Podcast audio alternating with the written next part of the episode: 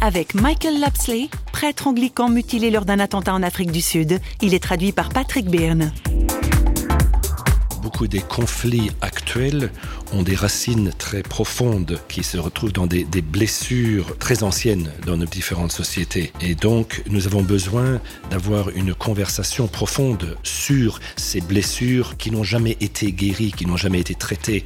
L'exemple des USA, l'attaque sur des jeunes noirs, les réactions nous rappellent que l'expérience de beaucoup de ces noirs était que leur vie ne comptait pas. Ça nous montre justement que c'est ça leur, expérience. Et si nous regardons l'exemple de Paris, euh, le monde a été choqué euh, par ce qui s'est passé à Paris, mais au même moment, le monde n'a pas été aussi choqué par ce qui se passait au Nigeria.